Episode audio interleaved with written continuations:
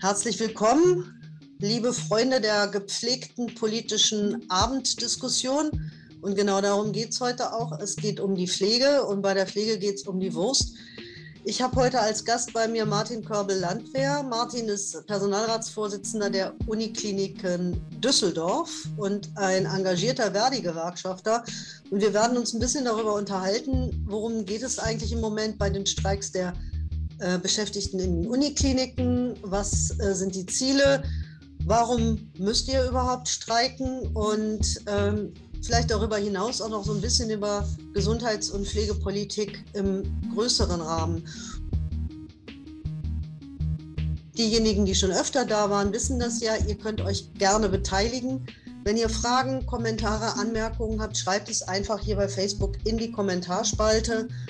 Äh, wir werden das dann versuchen, in unser Gespräch einzubauen. Und vielleicht sind ja auch ein paar Aktivistinnen und Aktivisten, die am Samstag auf der Demo waren in Düsseldorf, hier dabei. Wir hören gerne eure Eindrücke, eure Gedanken, eure Forderungen. Äh, meldet euch zu Wort. Wir freuen uns. Ja, Martin, ähm, du warst bestimmt auch am Samstag auf der Demo. 2000 Leute sollen da gewesen sein, habe ich irgendwo gelesen. Ich konnte leider nicht, weil Corona mir einen doppelten Strich durch die Rechnung gemacht hat. Äh, sonst wäre ich auch sehr gerne gekommen. Aber äh, jetzt haben wir wenigstens die Gelegenheit, hier nochmal drüber zu reden. Herzlichen Dank, dass du da bist. Vielleicht magst du mal kurz, kurz erzählen, was äh, in der letzten Zeit, seit wir uns das letzte Mal gesehen haben, so passiert ist. Ja, hast du sicherlich eine ganze Menge verpasst am Samstag, weil zweieinhalbtausend Menschen aus nicht nur aus den Uni, sechs Unikliniken, sondern aus ganz vielen Bereichen des Gesundheitswesens durch Düsseldorf demonstriert sind, zum Landtag nochmal deutlich gemacht haben, dass wir eine veränderte Gesundheitspolitik brauchen. Ein Symbol dafür ist im Augenblick unsere Auseinandersetzung in den Unikliniken in Nordrhein-Westfalen, wo es übrigens nicht nur um Pflege geht, sondern um alle Beschäftigtengruppen, weil von der mangelhaften Personalsituation ist eben nicht nur die Pflege betroffen, sondern eben auch alle anderen Beschäftigtengruppen, ob es nun Radiologie oder MTAs oder Transportarbeiter oder Reinigungskräfte oder Küchenbeschäftigte sind. Und das ist am äh, Samstag nochmal richtig deutlich geworden. Wir haben vor 100 Tagen dem Arbeitgeber ein Ultimatum gestellt und wir wollen endlich einen Tarifvertrag haben, in dem wir Mindestbeschäftigungsbedingungen festlegen, wo wir festlegen, wie viele Menschen für welche Aufgaben gebraucht werden. Und bis zum 1. Mai, so lange lief das Ultimatum, ähm, ist nichts passiert, außer dass Laumann im Oberhausen im April gesagt hat, ja, es wird einen Tarifvertrag Entlastung geben. Aber Verhandlungen hat es bis heute nicht gegeben und deswegen sind wir seit letzter Woche Mittwoch an den sechs Unikliniken in Nordrhein-Westfalen im, im Streik. Täglich sind zwischen 1700 und 2000 Kolleginnen und Kollegen eben nicht bei der Arbeit, sondern sagen, oh, jetzt muss aber was anders werden, wir wollen andere Bedingungen. Was genau sind denn eure Forderungen? Also Entlastungstarifvertrag, haben wir verstanden. Was, was würde da drin stehen, wenn es nach euch geht? Also wenn ihr den jetzt alleine schreiben könntet. Da, da steht jetzt drin, wie viele Menschen brauchen wir auf einer Station in einer Schicht? Was muss jetzt da sein, damit wir die Pflege vernünftig machen können. Da steht drin, wie viele Beschäftigte bräuchten wir in der Küche, damit das Essen vernünftig produziert wird. Wie viele Menschen brauchen wir im Transportdienst, damit die Patientinnen und Patienten nicht eine Stunde oder zwei darauf warten, von der Untersuchungseinheit wieder zurück äh, auf die Station gebracht zu werden. Und was wir damit zusammenhängend wollen, ist, wenn das nicht ist, wenn die Entlastung nicht kommt, dann wollen wir, dass da für die Kolleginnen und Kollegen einen Ausgleich bekommen. Sprich, wenn Sie mehrere solcher Schichten gehabt haben, wo Sie überlastet worden sind, dass Sie dafür Freizeitausgleich kriegen, damit Sie sich wieder erholen können. Das soll Druck auf die Arbeitgeber machen, äh, zusätzliche Menschen einzustellen. Wir haben ja festgestellt, dass tausende Kolleginnen und Kollegen die Berufe verlassen haben, weil sie unter diesen äh, Bedingungen nicht mehr arbeiten wollen. Es gibt gerade aktuell eine Studie, ich hast du wahrscheinlich auch gelesen, die davon ausgeht, dass bis zu 300.000 Pflegekräfte wieder zurück in den Beruf kämen, wenn man ihnen vernünftige Arbeitsbedingungen schafft. Das heißt, das Ganze ist so eine Art Teufelskreis. Ne? Die Bedingungen werden immer schlechter. Die Kolleginnen und Kollegen leiden unter, unter ständigem Arbeitsdruck, unplanbaren äh, Arbeitseinsätzen und dass sie immer nach Hause gehen mit, der, mit dem schlechten Gefühl, dass sie eigentlich noch ganz viele Sachen hätten machen müssen, die sie nicht geschafft haben. Und ähm, das macht sie dann auf die Dauer krank oder es nimmt ihnen zumindest die Freude an diesem, äh, an, dem, an der Arbeit, an dem Beruf und dann suchen die sich was anderes. Genau. Und äh, das führt dazu, dass für diejenigen, die bleiben, die Bedingungen noch schlechter werden. Und ähm, an irgendeiner Stelle muss man diesen Teufelskreis mal unterbrechen. Äh, von daher ist es eine, ein, ein guter Ansatz zu sagen, wer überlastet ist, soll dann eben auch Entlastung bekommen. Und äh, ich finde auch den Ansatz gut, nicht nur aufs Pflegepersonal zu gucken. Ja, die sind an, also quasi an der Front, die sind diejenigen, äh, bei denen sich am meisten aufgestaut hat. Aber natürlich ist das in den ganzen nachgeordneten Bereichen ja auch, äh, äh auch so, dass es dadurch gereicht wird. Ne? Ja, das ist genauso gut in der Physiotherapie. Ne? Wenn man im Krankenhaus war, dann weiß man, dass da auch äh, Physiotherapie gemacht wird und dass die gleiche Situation, die Kolleginnen bei uns im Haus beschreiben, ich komme ja aus der Uniklinik Düsseldorf, wie du gesagt hast, dass sie jeden Tag im Prinzip 100 Verordnungen, also ärztliche Anordnungen von Physiotherapie nicht machen können, weil sie dafür keine Zeit haben. Das heißt, auch äh, die Kollegen sind ständig immer nur auf, auf, der, auf der Flucht, um es mal so auszudrücken, und versuchen ständig nur irgendwelche Aufgaben zu erledigen und haben anschließend immer noch den Druck, warum hast du dich eigentlich diesen Patienten oder jeden Patienten auch noch gemacht?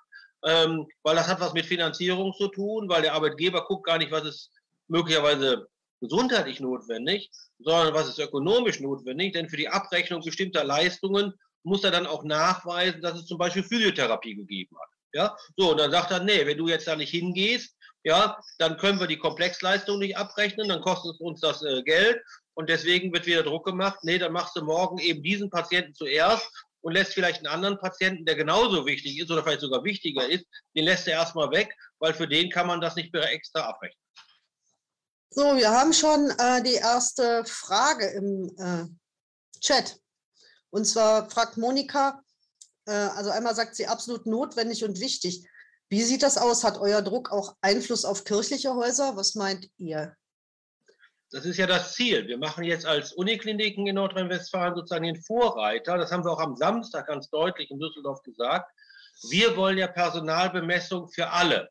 Ja, wir wollen die gesetzliche Personalbemessung. Da hat ja äh, die jetzige Ampel äh, in ihrem Koalitionsvertrag reingeschrieben, sie würde das zeitnah auch äh, umsetzen. Es gibt bereits äh, seit zwei Jahren ein äh, sogenanntes PPR 2.0. Ähm, Jetzt fängt gerade hier mein Streikhandy an zu klingeln. ja. Das Handy, das muss jetzt mal streiken. ja, das Problem ist, ich bin auch Streikleitung und dann kommen hier immer Notdienstanfragen dazu, weil wir müssen im Streik ja auch dafür sorgen, dass die Patienten versorgt werden. Gut, ich bin jetzt wieder zurück. Also das Problem ist einfach, dass wir in allen Betrieben ja die gleiche Situation haben. Ja, die Unikliniken ja nicht, sind ja nicht schlimmer dran als die kirchlichen Häuser oder äh, noch viel weniger als die privaten Häuser, die noch viel mehr Druck machen. Aber wir haben uns jetzt auf den Weg gemacht in den Unikliniker und wir wollen natürlich erreichen, dass das für alle Krankenhäuser gilt. Und deswegen wäre ein erster Schritt die sogenannte PPR, Pflegepersonalregelung 2.0, die dafür sorgt, dass das Personal auch im Pflegedienst kommt. Aber wir brauchen das auch in den anderen Berufsgruppen. Und äh, da wäre es gut, wenn Nordrhein-Westfalen da voranpreschen würde und hier auf der Bundesratsebene versuchen würde, das entsprechend auf den Weg zu bringen. Weil leider aus der Regierung bis jetzt noch gar nichts. Lauterbach hat auch mehrfach gesagt, dass er da skeptisch ist, ob das der richtige Weg sei.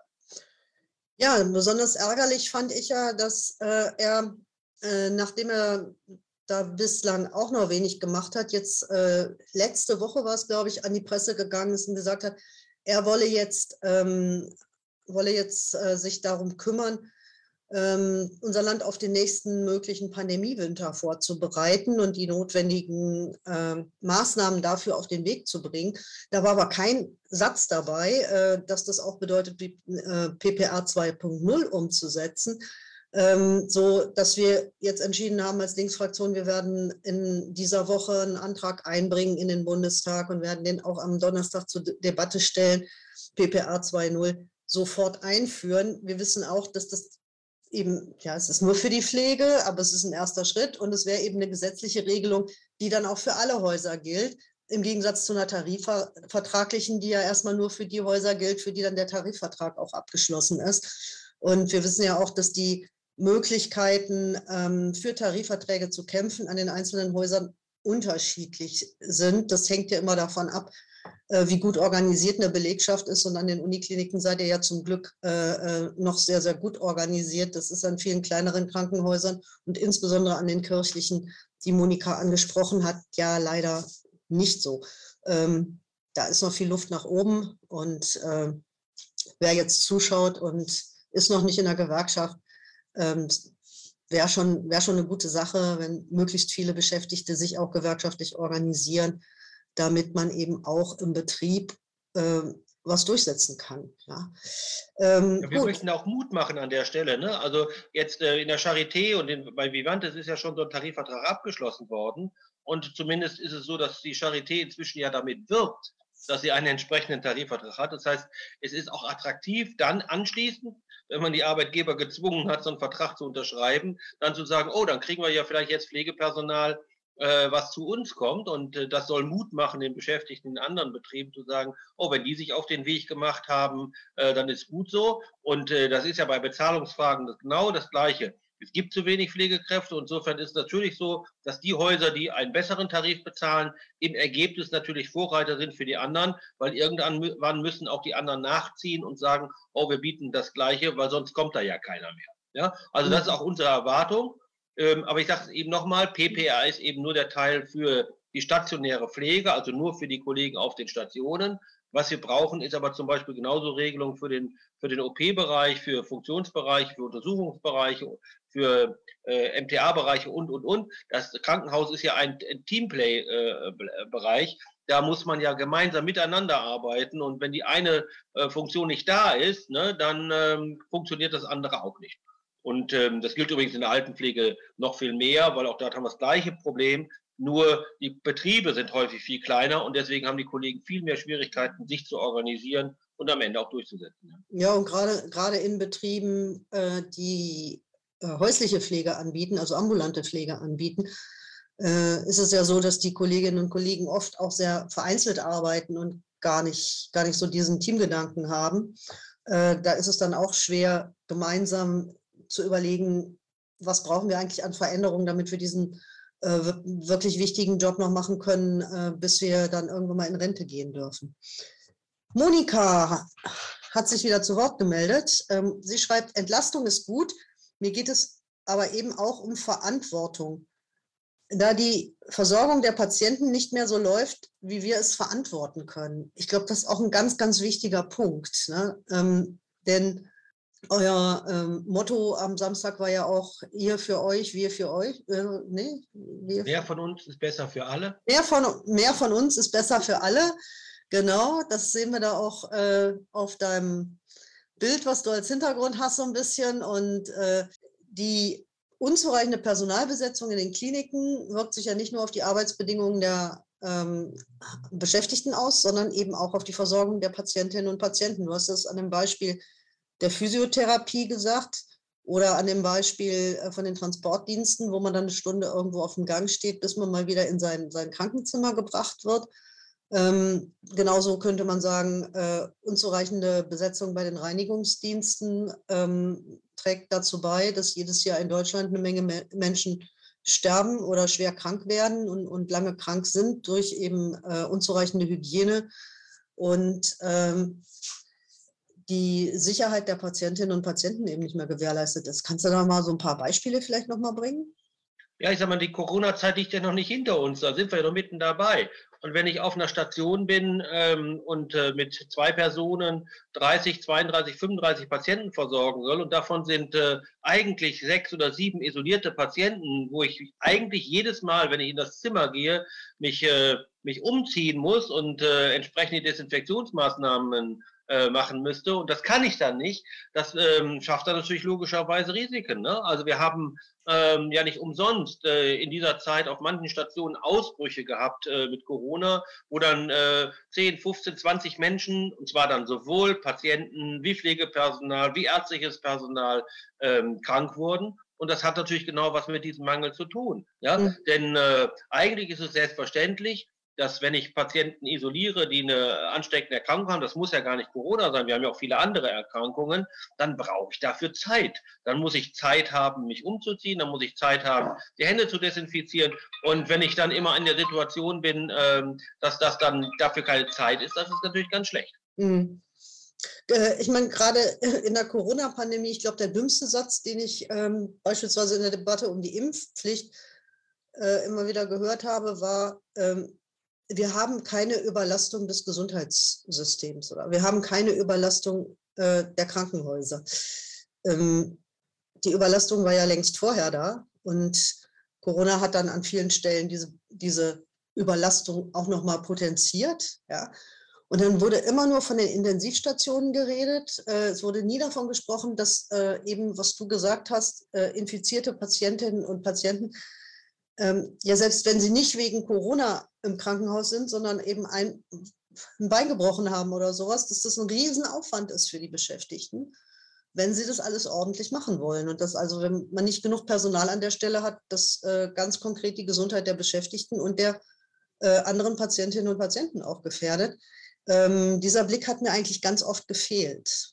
Ja, ist auch so. Ähm, also das Spannende ist ja, es gab plötzlich auch bei uns in der Klinik äh, mehrere Millionen Euro für den Neubau eines, ähm, einer Station, einer Corona-Station. Äh, die ist dann auch äh, mit Modulen dann ganz schnell aufgestellt worden. Ähm, das Ergebnis war, wir hatten nur trotzdem nicht mehr äh, Plätze, weil einfach aus einer anderen Station das Personal abgezogen worden ist, um es dorthin zu schicken. Ja, ähm, jetzt im Streik berichten uns die Kolleginnen auch darüber, sagen, wir waren, sind nur verschickt worden von einer Station auf die andere, deswegen ist kein Patient besser versorgt worden. Aber äh, Herr Laumann hat schön ein Bändchen durchgeschnitten und damit klargemacht, oh, wir haben hier doch toll investiert. Aber dass man in der Pflege oder im Krankenhaus, dass man Menschen braucht, die sich um die Menschen kümmern. Ja, das machen keine Maschinen. Es hängt nicht an den Beatmungssystemen. Ja, man kann so viele Beatmungsgeräte, wie man will, da hinstellen. Wenn da keine Menschen sind, die sich um diese Beatmungsgeräte kümmern, dann wird man auch keinen entsprechend versorgen können. Das andere ist, was du ja eben schon gesagt hast. Es wurde nur über intensiv gesprochen, aber natürlich ist es so, dass auf allen, in allen Arbeitsbereichen, auf allen Stationen äh, Menschen ja natürlich versorgt werden mussten, äh, die äh, positiv waren. Und ähm, die machten ganz viel zusätzlichen Aufwand. Und wir haben aber nicht das Personal, um genau das zu machen. Insofern sind noch mehr Menschen in den letzten zwei Jahren aus dem Beruf ausgestiegen, weil sie sagen, ich halte das nicht mehr aus, unter diesen Bedingungen weiter zu arbeiten. Das heißt, wir sind nicht gut aufgestellt, wir sind nicht vorbereitet. Ja? Und ähm, ich sage das immer wieder äh, schon seit Jahren, bei der Feuerwehr fragen wir doch auch nicht, wie häufig es brennt und nur so viel Feuerwehr stellen wir auf, damit wir sagen, aha, dann können die auch durchgehend arbeiten. Und da ist es selbstverständlich, dass es Regeln gibt, dass die Feuerwehr innerhalb von zehn Minuten an jedem Brandort sein muss. Im Krankenhaus, da sagt man, nee, wir rechnen mal aus, wie viele Patienten könnten wir denn im Jahr behandeln und so viel Patienten, äh, so viel Personal wird beschäftigt. Aber leider ist das Leben so, dass nicht jeden Tag genauso gleich viele Patienten da sind, sondern plötzlich gibt es irgendwo einen Unfall, plötzlich gibt es irgendeine Erkrankungswelle. Wir merken es besonders in der Kinderklinik, ne, wo du dann plötzlich eine Ansteckungswelle hast mit äh, Erkrankungen der oberen Atemwege. Und dann gibt es gar keine Kinderklinik mehr, wo du mit deinen Kindern hingehen kannst. Ja, ja im Jahresdurchschnitt ähm, passt das vielleicht, aber eben nicht in den jeweiligen Zeiten. Ein Kollege beschreibt das bei mir immer so, ja, wenn ich mit dem Hintern auf, dem, auf der Herdplatte sitze und mit dem Kopf im Gefrierfach äh, bin, dann habe ich eine durchschnittlich gute Körpertemperatur. Leider hilft das weder meinem Hintern noch meinem Kopf. Mhm. Adelbert weist darauf hin, dass der Personalschlüssel nicht beachtet wird. Ja, äh, gibt, also es gibt ja gar nicht in allen Bereichen Personalschlüssel. Ne? Und, es gibt, äh, äh es gibt Personaluntergrenzen, es gibt Personaluntergrenzen, die zeitweise außer Kraft gesetzt wird. Aber wie der Name schon sagt, das sind Untergrenzen. Das ist nicht eine Grenze, wo es äh, gute Pflege gibt, sondern wo man behauptet, ab dieser Untergrenze wurden die Patientinnen und Patienten nicht geschädigt. Ja? Aber es gibt keine wirklichen Personalschlüssel äh, wo man sagt, die müssen vor Ort sein. Das gilt übrigens auch für die Altenpflege. Da gibt es eine Fachkräftequote, aber die liegt eben bei 50 Prozent. Ja, das heißt aber, da wird über den ganzen Betrieb gerechnet. Das heißt nicht, dass 50 Prozent ähm, dann unbedingt Pflegekräfte sind, die auf den, äh, in den Wohnbereichen äh, arbeiten, sondern im Durchschnitt des Hauses muss es so sein. Aber auch das hat keine Konsequenzen, wenn das nicht eingehalten wird. Mhm. Und Adelbert fragt, wer kontrolliert denn das überhaupt, die Einhaltung von diesen Untergrenzen? Ja, angeblich sollen das ja die Bezirksregierungen und die Gesundheitsämter kontrollieren. Aber es ist ja während der Corona-Zeit jetzt außer Kraft gesetzt worden. Und faktisch sind das wieder Durchschnittsberechnungen. Also es geht nicht um, was wir wollen, ist ja eine schichtgenaue Besetzungssituation. Jetzt müssen drei Leute da sein und deswegen müssen auch jetzt die beschäftigt werden, während diese Personaluntergrenzenverordnung von Durchschnittsbeträgen ausgeht. Das heißt, im Durchschnitt müssen es so und so viele Kollegen sein. Und wenn an einem einen Tag fünf da sind, was selten der Fall ist, ja, und in dem anderen nur einer, dann ist durchschnittlich auch die drei wieder erreicht. Ja, das ist etwas, was nur kontrolliert wird. Und äh, das Irrsinnige ist, dass, was als Konsequenz dann vorgesehen ist, ist Geld abzuziehen aber warum es dann anschließend mit weniger Geld besser wird, das kann man ja mir nicht erklären, weil dann kann man ja anschließend noch weniger Beschäftigte beschäftigen, wenn man kein Geld mehr dafür hat. Ja, vielleicht äh, geht das dann mehr so in die Richtung, äh, damit auch Häuser aus dem Markt zu drängen. Dann sind wir ja ganz schnell bei der Frage überhaupt äh, Finanzierung des Gesundheitswesens und der Krankenhäuser.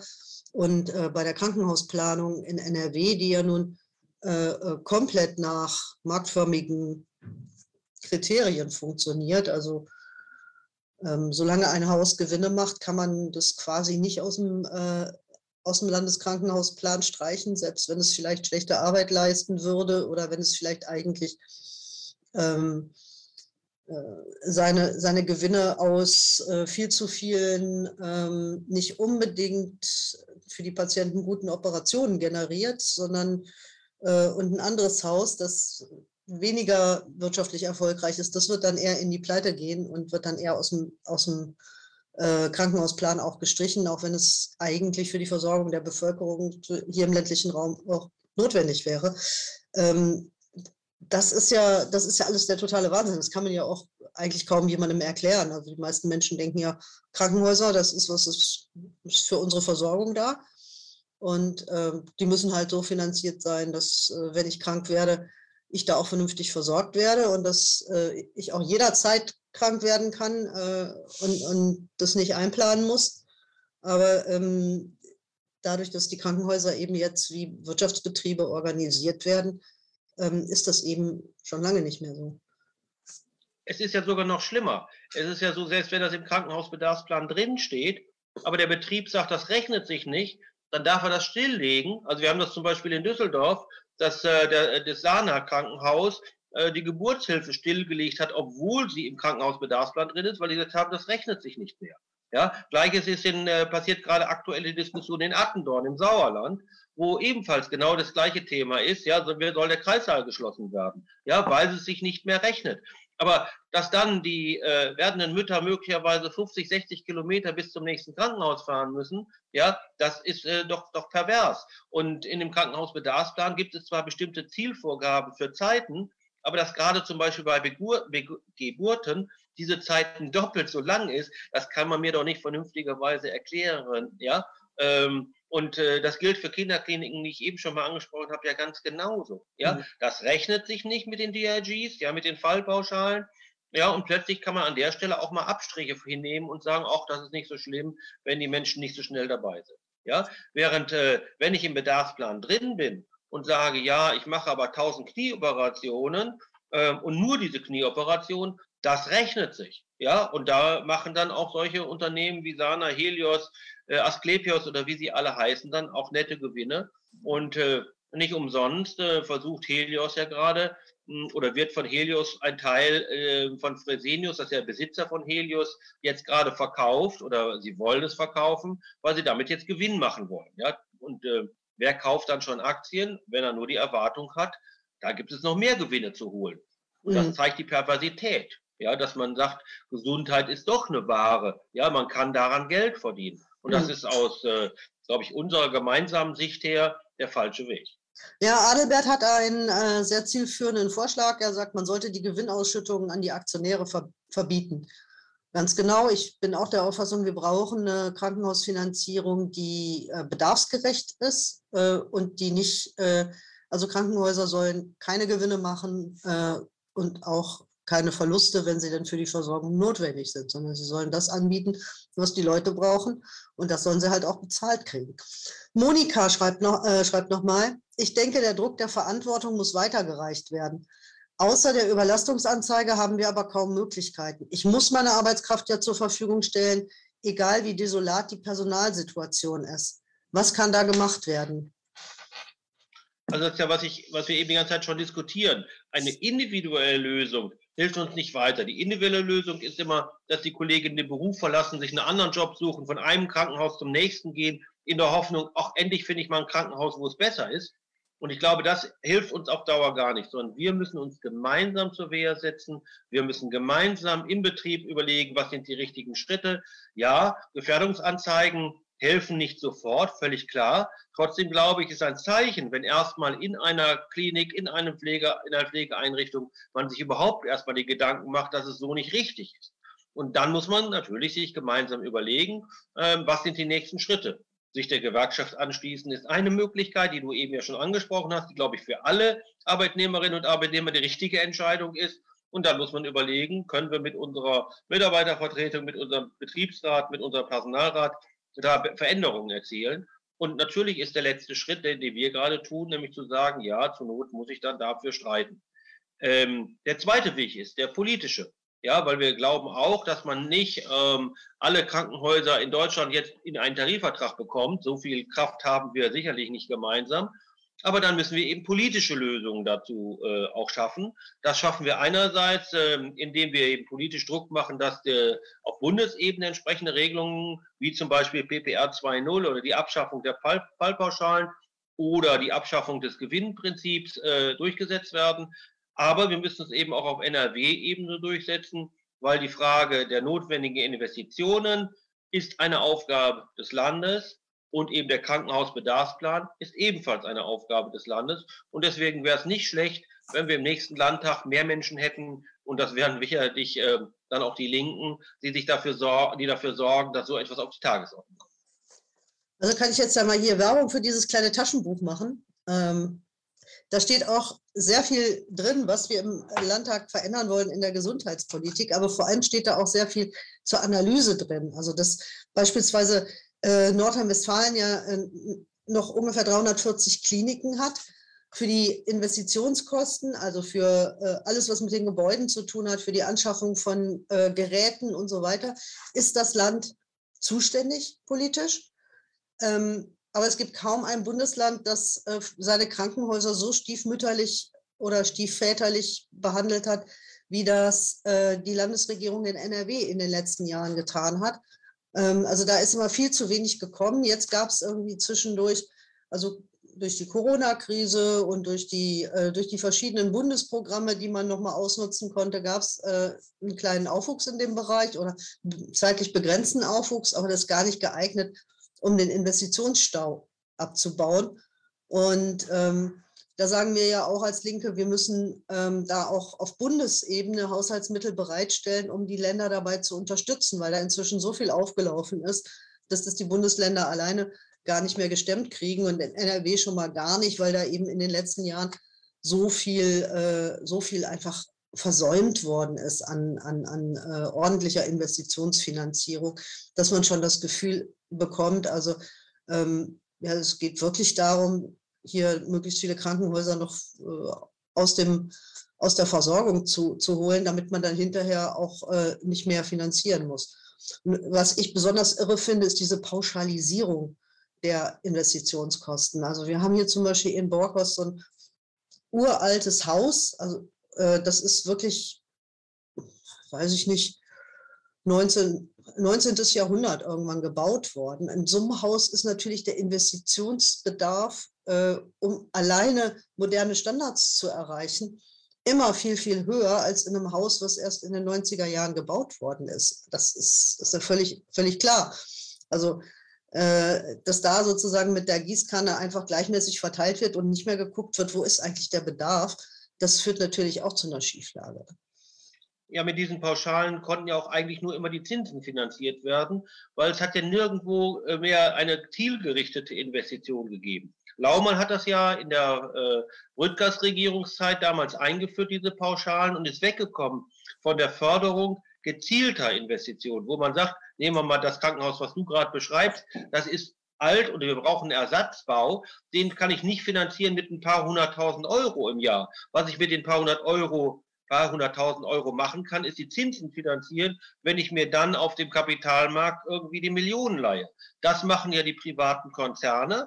Die machen das genau auf diesem Weg und die sparen dann bei Personal ein, um daraus dann wiederum die Investitionskosten zu finanzieren.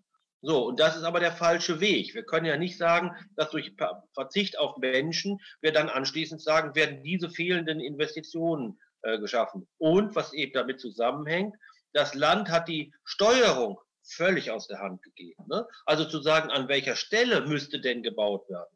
Weil im Augenblick ist es so, dass die Krankenhäuser danach investieren, wo lohnt sich, und zwar meine ich damit jetzt wirklich lohnt sich finanziell äh, der Neubau mhm. oder der Ersatz. Wo schaffe ich ein teures Gerät an wie ein Computertomograph, ein äh, MRT oder ein Angiografiegerät? Ja, das muss ich anschließend dann ja auch ordentlich nutzen, damit ich anschließend es auch wieder refinanziert kriege. Und die fragen nicht, Brauche ich vielleicht eine Geriatrie für alte Menschen? Brauche ich vielleicht eine Kinderklinik? Brauche ich Geburtshilfe?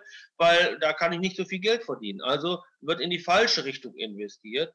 Mhm. Und das ist etwas, wo ich glaube, gerade in Nordrhein-Westfalen enormer Änderungsbedarf besteht, dass wir endlich rauskommen aus dieser Falle, dass immer nur danach investiert wird, wo kann ich am meisten Geld verdienen.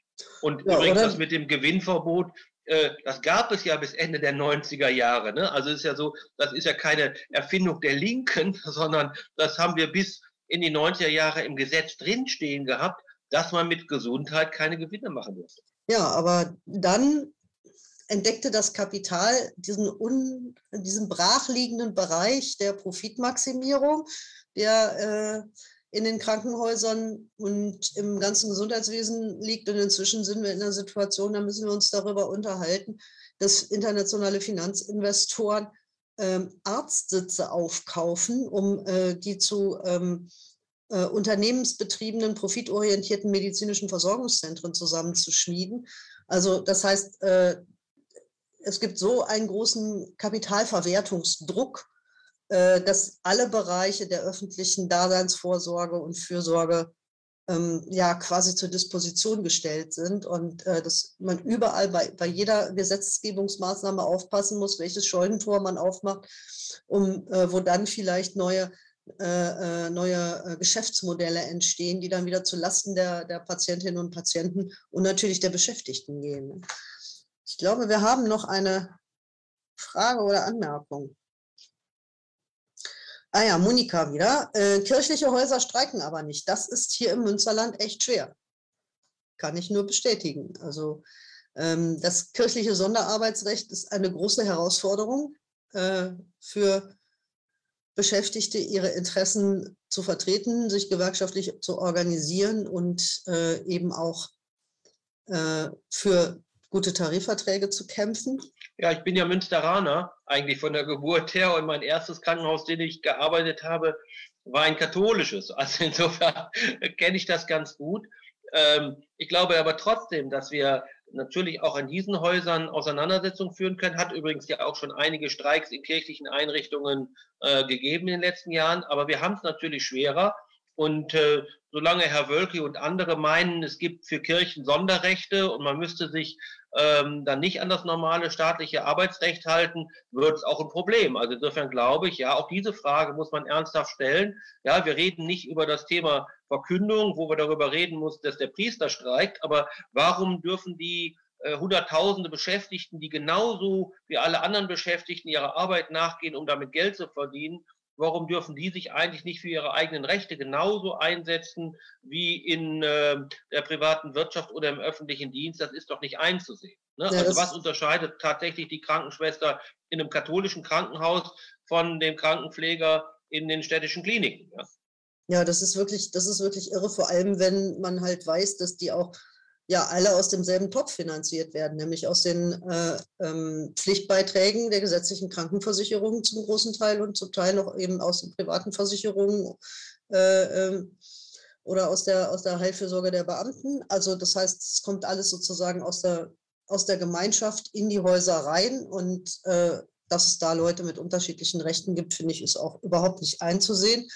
Besonders perfide finde ich ta tatsächlich äh, das Vetorecht der kirchlichen ähm, äh, Pflege ein, oder kirchlichen äh, Einrichtungen äh, im Bereich des Pflegetarifvertrags. Also ging es ja um die Allgemeinverbindlichkeit der Tarifverträge für die Altenpflege, also ein Bereich, wo wir immer wieder feststellen, da werden die Leute wirklich gemessen an ihrer Qualifikation und an der Verantwortung, die sie tragen, äh, äh, hundsmiserabel bezahlt. Und ähm, da haben sich ja dann die Caritas und die Diakonie äh, dagegen gewehrt, dass es ein, eine Allgemeinverbindlichkeit des äh, Tarifvertrages gibt, äh, einfach weil sie das okay fanden, dass in vielen privaten Einrichtungen die Leute halt hundsmiserabel bezahlt werden, weil ihnen das einen kleinen Vorteil, weil sie etwas besser bezahlen, einen kleinen Vorteil auf dem äh, äh, Markt, auf dem Arbeitsmarkt bietet, um da Pflegekräfte abzuwerben. Das fand ich wirklich äh, unfassbar. Also ich finde, das darf man auch nicht mehr so durchgehen lassen. Das war ja abstrus auch die Behauptung. Also da wurde dann gesagt, ja, wir sind deswegen dagegen, weil das die Tarife nach unten drücken würde, anstatt genau zum gegenteiligen Effekt. Wir wollten ja mit diesem Tarifvertrag dem Allgemeinverband nur eine Grenze nach unten einziehen, ähnlich wie beim gesetzlichen Mindestlohn, dass niemand darunter bleiben kann. Und äh, es hätte auch nie jemand der, Kirchen, der kirchlichen Einrichtung verboten, mehr zu zahlen. Wenn die sagen, wir bieten mehr als andere Häuser, hätte, glaube ich, keiner gesagt, das darfst du nicht, sondern es geht eigentlich nur darum, auch bei solchen Tarifverträgen nur Mindestregelungen festzusetzen. Ja, mhm. das gilt ja übrigens für Mindest, gesetzlich Mindestlohn auch. Wir wollen ja nicht, dass alle nur 12 Euro verdienen oder 12,50 Euro, sondern eigentlich sollen viel mehr gezahlt werden. Ja, wir brauchen nur eine, eine Grenze nach unten, damit da nicht eben Menschen zu Armutslöhnen äh, ausgebeutet werden. Was mhm. aber trotzdem ja immer noch leider passiert in vielen mhm. Ja, wenn es um äh, höhere Sozialleistungen geht für Erwerbslose oder für Menschen, die nicht, nicht mehr arbeiten können, äh, da wird ja oft von einem sogenannten Lohnabstandsgebot gesprochen. Äh, ich finde, ähm, darüber darf man eigentlich nur reden, wenn man auf der anderen Seite auch ein Lohnanstandsgebot ähm, einfordert. Also, dass äh, Löhne anständig sein müssen, dass man davon leben kann, dass man davon seine Miete und die steigenden Nebenkosten auch bezahlen kann und dass man davon genug übrig behält, äh, um auch mal schön in Urlaub fahren zu können und vor allem, dass man von den Sozialversicherungsabgaben ähm, dann hinterher auch eine anständige Rente bekommt. Also all das äh, wird, wird so wird immer ausgeblendet, ne? dass das halt irgendwie, äh, das ist dann halt so, dass die, dass die Löhne so niedrig sind und äh, das stimmt aber gar nicht, sondern ist ja vieles auch gesetzlich so angelegt. Ähm, ich habe hier re rege Debatte, also ähm, Monika schreibt, Personalkosten sind jetzt raus aus den DRGs, also aus den Fallpauschalen. Die werden sozusagen jetzt extra berücksichtigt. Ähm, aber jetzt gibt es den Plan, diese Kosten auch wieder nur pauschal nach einem neuen System zu zahlen. Also das wird dann auch wieder dazu führen, dass tatsächlich äh, da auch wieder eingespart wird. Ne?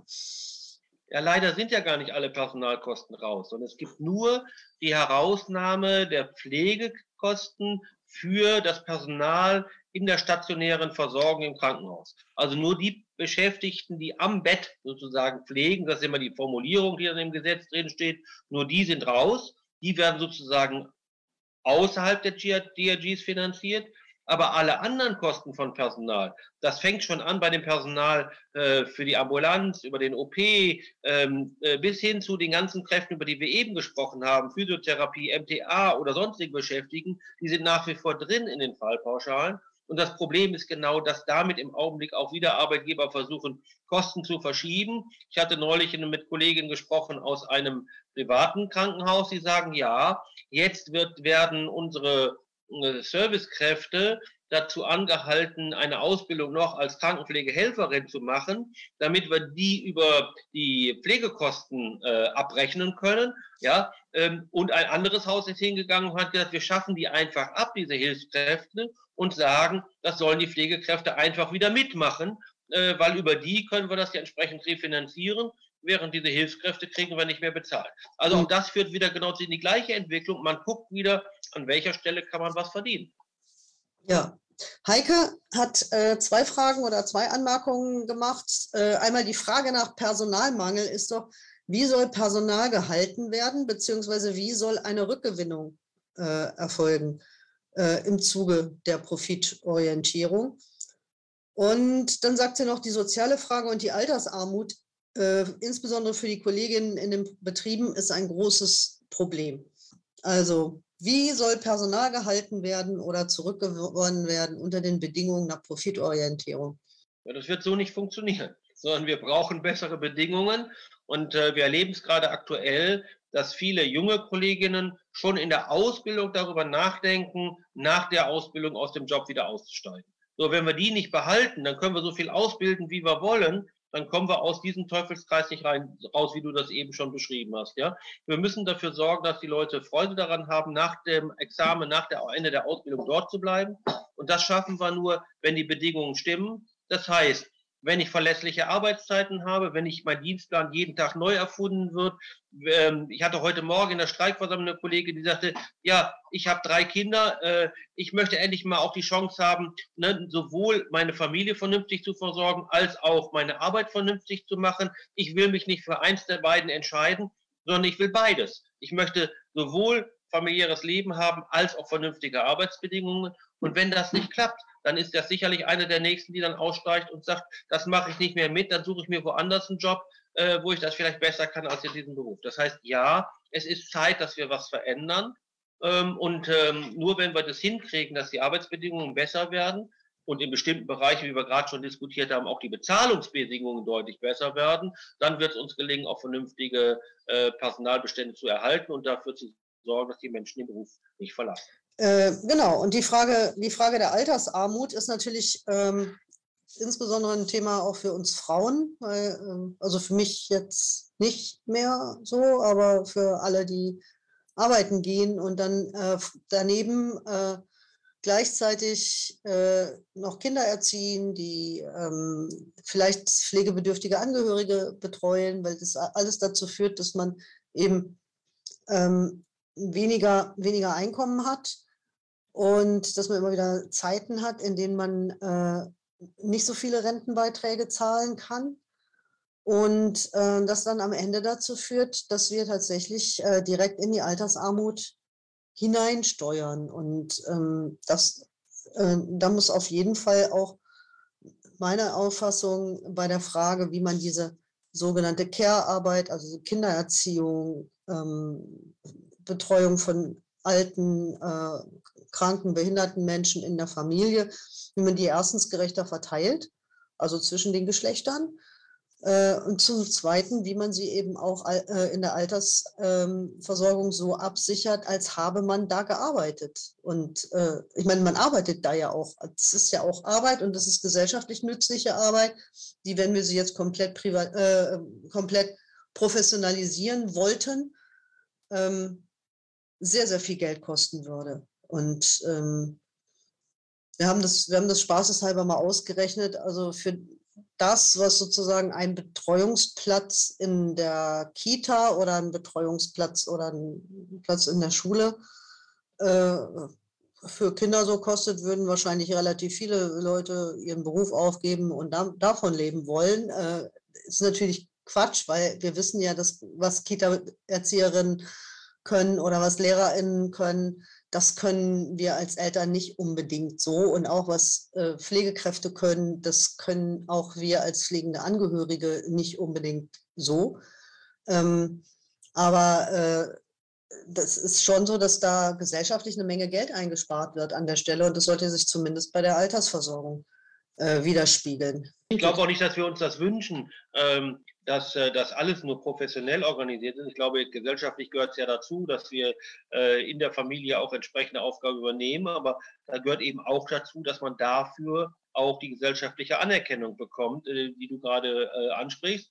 Und spannend ist ja nach wie vor, dass es viele Berufe gibt, gerade die äh, von vielen Frauen gewählt werden, wo es zum Beispiel in der Ausbildung noch nicht mal Geld gibt. Ne? Also ich erlebe es immer noch bei vielen unserer Kollegen, die kurz vor der Rente stehen, sich plötzlich wundern, dass ihre Zeit der Ausbildung, wo sie Erzieherin gelernt haben oder MTA oder ähnliches, plötzlich nicht bei der Rente auftaucht, weil äh, damals haben sie nichts verdient in dieser Zeit, als sie die Ausbildung gemacht haben. Damit sind keine Beiträge in die Rente eingezahlt worden.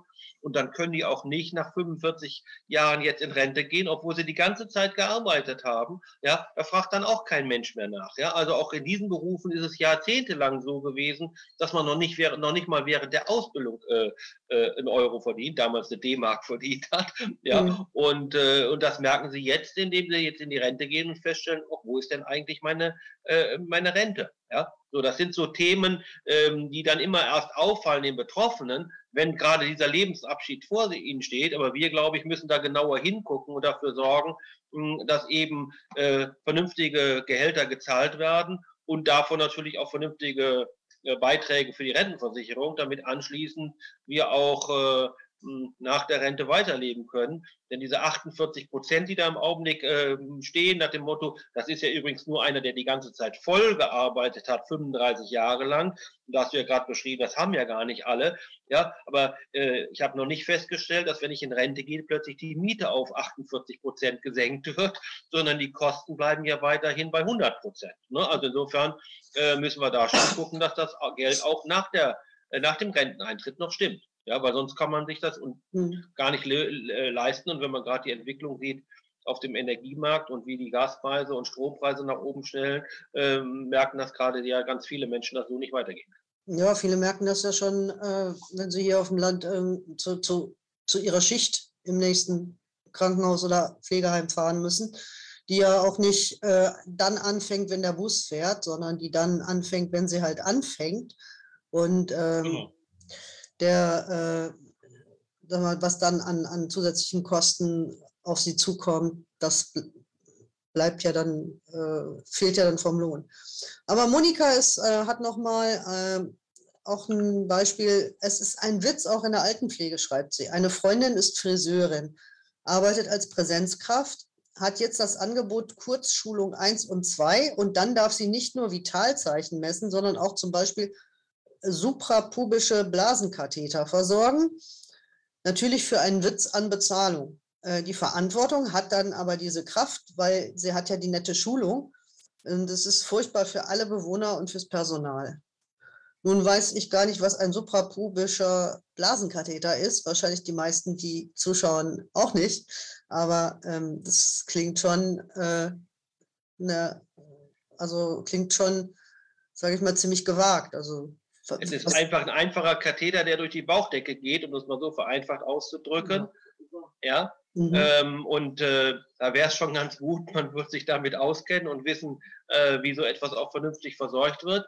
Aber das ist ja genau das, was wir eben schon mal diskutiert hatten. Äh, neulich war ein Freund bei mir, der arbeitet jetzt in einer Altenpflegeeinrichtung und sagt, er ist in der Nacht der einzig ausgebildete Krankenpfleger in dem Haus. Alles andere sind Hilfskräfte, also so angelernte Kräfte. Und er hat eigentlich nichts anderes zu tun, als ständig von Ebene zu Ebene äh, äh, zu laufen, um jeweils zu gucken, was passiert denn gerade an der Stelle.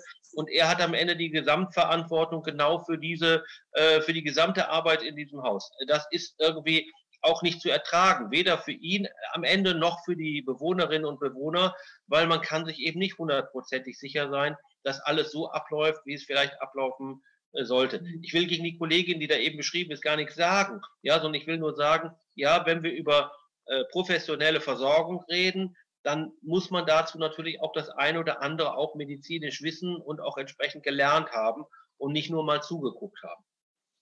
Ja, aber äh, du hast jetzt gerade nochmal einen wichtigen Bereich angesprochen, das sind die Wochenenden und die, äh, und die äh, Nachtsschichten. also ich habe jetzt neulich in Berlin an einer äh, S-Bahn-Station eine Werbung gesehen.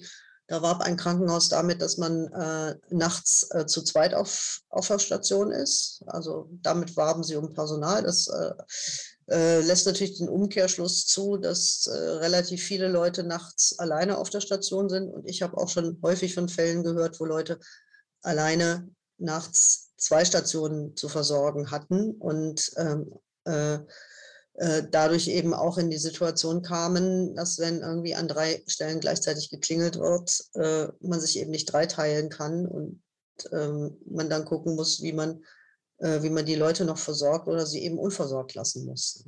Was äh, überhaupt nicht geht. Also ich finde, das ist wirklich, also das ist wirklich unfassbar. Also kriegt man ja, wenn man, wenn man die Geschichten hört, kriegt man ja quasi das Bedürfnis, wenn ein Angehöriger krank ist, äh, sich irgendwie ein Sabbatical zu nehmen oder einen Urlaub zu nehmen und sich dann äh, äh, nachts äh, auf der Station einzuquartieren mit einem Buch und darauf zu achten, ähm, ob da was, was passiert. Ja, also das, ist, das kann es ja nicht sein, ist ja keine Lösung. Ja, und von daher ist ähm, eure Auseinandersetzung, eu eure Streikbewegung jetzt an den Unikliniken natürlich eine große Inspiration auch für, für alle, die unter solchen Bedingungen leiden. Ähm, und Monika meint nochmal, ob es nicht offensichtlich der Plan wäre, dass Pflege wieder zurückgegeben wird in die Familie. Aber alle sollen am besten Vollzeit arbeiten und sich freundlicherweise beurlauben lassen. Also ich hatte das jetzt gerade erst gele gelesen, Monika, wir haben offensichtlich so ähnliche, so ähnliche Ideen, wenn wir uns die Situation angucken. Ja, ähm, aber auch wir als Vollzeit berufstätige, erwerbstätige Menschen können es ja auch nicht machen und wir haben ja auch keine Ahnung. Das kann ja auch nicht unser Ziel sein. Ne? Also ich meine, dieses Thema, dass ein Krankenhaus da nur noch die Minimalversorgung sicherstellt und man kennt es ja leider aus ein paar anderen Ländern, wo es so ist, dass die Angehörigen dann auch noch das Essen mitbringen müssen, damit überhaupt die Patienten während des Aufenthalts was zu essen kriegen oder äh, die Wäsche versorgen müssen ne? oder frische Bettwäsche mitbringen müssen. Soweit sind wir glücklicherweise noch nicht, aber ich glaube auch nicht, dass wir uns das wünschen wollen, dass nee. genau dieser Weg so ist, ja? sondern wir müssten dafür sorgen, dass äh, genau das nicht passiert.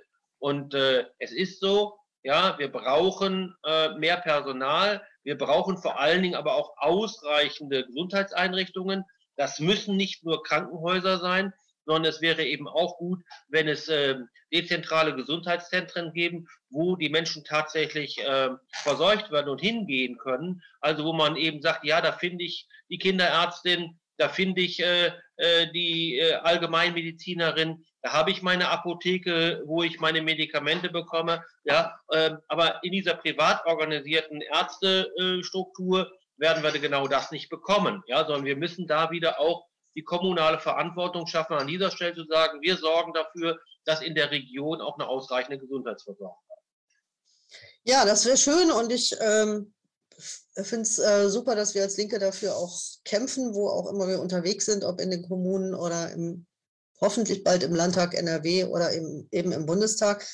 Die Heike ist offenbar eine ähm, gewiefte Verdi-Aktivistin, die stellt nämlich so kluge Fragen. Glaubt ihr durch den TV-Entlastung, also durch die starken Unikliniken, dass man dann bei der nächsten TV-ÖD-Runde äh, ähm, die Unikliniken abspalten möchte? Also es ist so, dass wir ja nicht äh, als Unikliniken leider nicht zum TVÖD gehören, sondern zum TVL, also Tarifvertrag der Achso, das schreibt sie hier ja auch, TVÖL, genau. Ja. Okay. Ähm, nein, aber es ist natürlich immer das Thema, dass Arbeitgeber hantieren nach dem Motto Teile und Herrsche.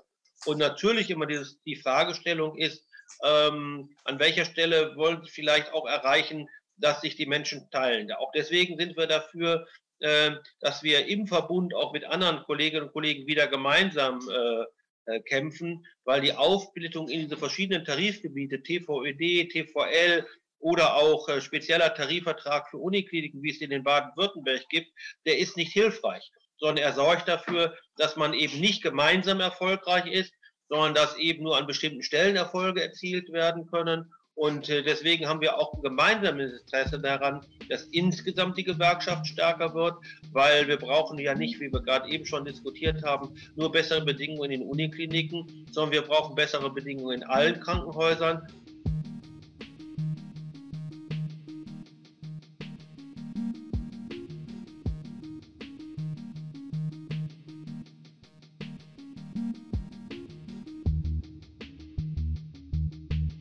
Ich äh, bedanke mich ganz herzlich bei Martin und äh, wünsche ihm und den Kolleginnen und Kollegen der Unikliniken noch einen sehr erfolgreichen Arbeitskampf. Und äh, ich bedanke mich bei ihm auch, dass er äh, auch für, den, äh, Landtag, für die Landtagswahlen für die Linke kandidiert, um mit uns gemeinsam dafür zu sorgen, dass eben die politischen Stellschrauben auch gedreht werden, damit die Bedingungen in den Krankenhäusern, in der Pflege, in der medizinischen Versorgung für alle Menschen äh, in Nordrhein-Westfalen wieder besser werden.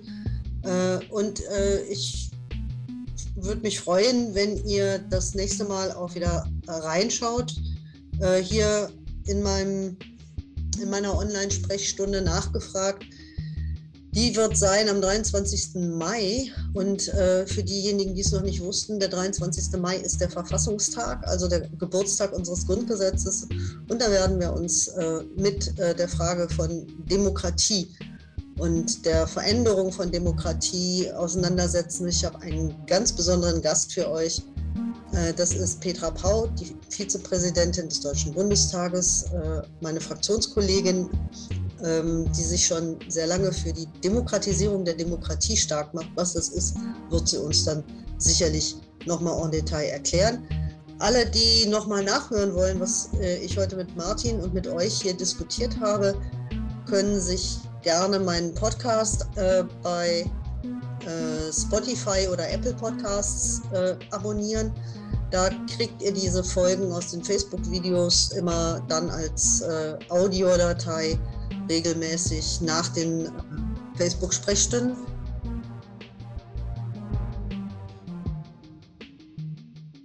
Äh, weil wir jetzt auch mit unserer Stunde so langsam zu Ende laufen. Vielleicht hast du ja noch ein äh, Schlusswort, was du äh, den Zuhörerinnen und Zuhörern mit auf den Weg geben möchtest. Ja, ich glaube, wir brauchen aktuell viel Veränderung in der Gesundheitspolitik. Mm, und ein Weg, um was, was zu ändern, wären sicherlich die anstehenden Landtagswahlen hier in Nordrhein-Westfalen. Ich glaube, dass es nicht so weitergehen darf wie bisher. Äh, meine persönliche Einschätzung ist ja, dass äh, uns auch ein Wechsel von äh, ähm, Schwarz-Gelb zu Rot-Grün nicht weiterhelfen würde. Insofern glaube ich, brauchen wir starke Linke im Parlament, damit wir gerade in der Gesundheitspolitik neue Akzente setzen können. Du hast es eben beschrieben. Ähm, wir haben, arbeiten auf den verschiedenen Ebenen im kommunalen Bereich, äh, nur auf Bundesebene. Und ich glaube, es wäre gut, wenn wir dazu eine Ergänzung in Nordrhein-Westfalen bekämen, die dafür sorgt, dass wir auch hier eine andere Gesundheitspolitik haben. Und ich würde mich ganz besonders freuen, wenn äh, auch du als erfahrener Personalrat und Gewerkschafter und äh, parteiloser äh, Gesundheitsaktivist äh, dieser Fraktion dann im nächsten Landtag angehören würdest. Also dafür wollen wir jetzt die letzten Tage noch ein bisschen Gas geben. Vielen Dank, Martin. Vielen Dank euch allen da draußen und äh, habt noch einen schönen Abend und arbeitet nicht zu viel. Wir werden es alle versuchen, ja.